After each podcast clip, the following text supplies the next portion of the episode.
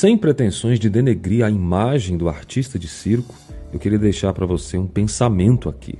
Eu não sei quem é pior, quem escreve o roteiro ou quem se presta o papel de fazer o circo da política. E a gente pode até achar que, nossa, mas a política é uma coisa boa, o Estado democrático de direito é uma coisa séria, importante. Pois é, mas essa não é a realidade. Se a gente pudesse passar um scanner de saúde mental, e eu vou até mais longe, assim, de psicopatologias mesmo, para alguns, as psicopatias, que é o estado mais agressivo, muitos políticos desses, super, mega, ultra conhecidos, talvez ficariam nos primeiros testes.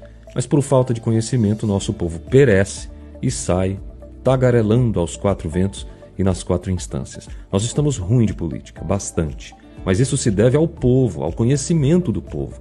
Conhecimento do que de fato é e não é a espécie de sociedade. Você pode até querer voltar na Grécia, na Polis, você pode voltar em Roma e fazer todo o arauto daquilo que a gente conhece como política.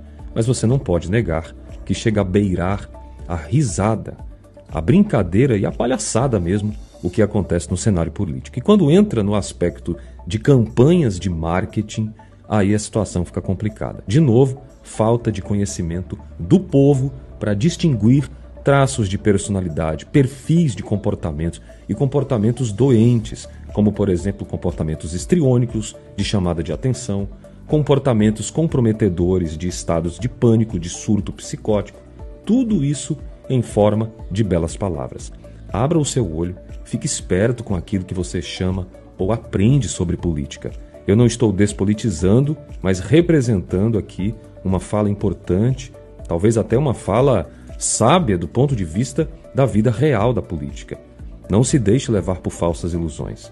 E na verdade, se você nada puder fazer, pelo menos coloque a sua voz.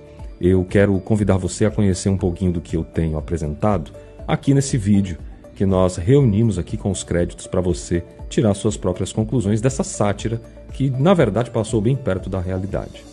Vamos em frente.